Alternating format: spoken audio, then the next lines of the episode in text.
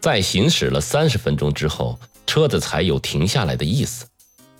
到了，黎莎在座位上伸了个懒腰，维古在面前点头说：“哎，应该是的。”车子停了一下，随即开始慢慢的倒退，车体微微的摇晃着，似乎压到了什么高出来的东西。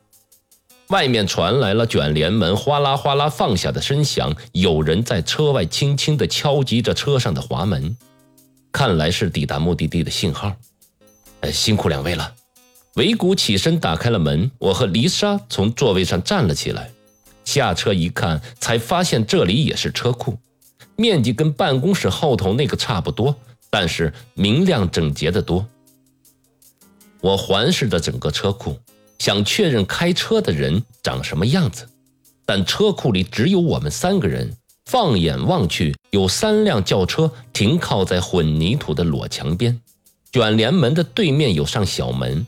我往那里走去。哎，上山先生，不是那边。听到叫声，我回头看了看站在箱型车旁的维古。虽然他对我说不是那边，可是车库里并没有别的门。一年半前我被带到这里的时候，也是从那扇门走进研究室的。我疑惑地来回打量着小门和尾骨，地方和上次不一样，不一样。可是，当时只是向你展示试验机，今天要带你们两个进入研究所的中心。K 二是放在那里的。尾骨神秘的一笑，请往这边。他朝车库深处的一角走去，与小门的方位完全相反。我与丽莎面面相觑，请到这边来。维古又说了一遍：“那里，对，请过来。”维古笑着点头。怎么回事啊？丽莎低声的问我。我也不知道啊，看来只能跟他走了。我走向维古，丽莎跟在我的后面。这里是伊普西龙研究所真正的入口啊。维古一边说着，一边指着自己的脚下，水泥地上有个用黄漆画出来的长方形的停车框，长约五米，宽约两米。维古就站在黄框的正中央。我凝视着他身后的墙壁，但是看不出暗门之类的痕迹。维古朝我摇摇头：“哎，不是，不是，是这里，我站的位置，这块黄漆圈里就是入口了，请两位走到框里来啊。”我和丽莎又互相望了一眼，虽然搞不清状况，但我还是跨进了黄溪线框，走到了维古的面前。丽莎也站在我的身旁。我们这是要做什么呀？丽莎问道。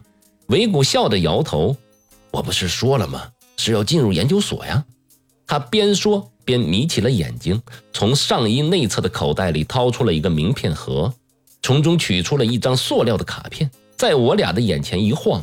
就像魔术师对观众所做的表演，这个是钥匙啊，请站过来一点，可别踩着黄线哦。钥匙，维古点点头，指了指边上的墙壁，那是一堵普普通通的水泥墙，清水混凝土的墙面上布满了纵横交错的细沟。维古走到墙前，指了指沟的某处。他把手中的卡片嵌进了那道沟槽，卡瞬间消失了。我啊的一声叫了起来。与此同时，丽莎也低呼着抓住了我的手臂。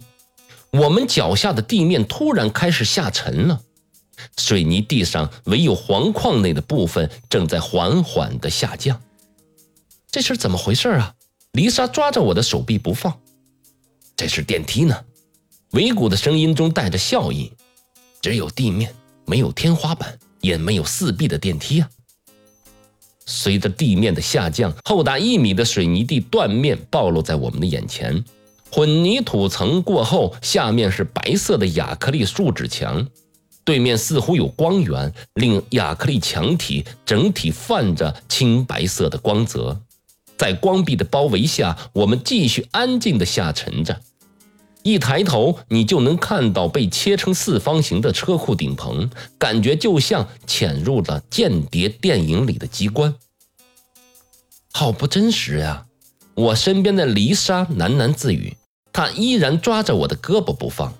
对于这一点，我很感谢维古那故弄玄虚的表现。下降了七八米之后，只有地板的电梯停了下来。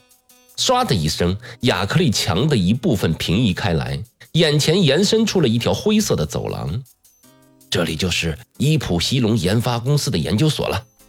维古宣告似的说道，随即率先走上了走廊。我和丽莎只能目瞪口呆地跟着。步入走廊后，只听得“唰”的一声，我们背后的电梯门关上了。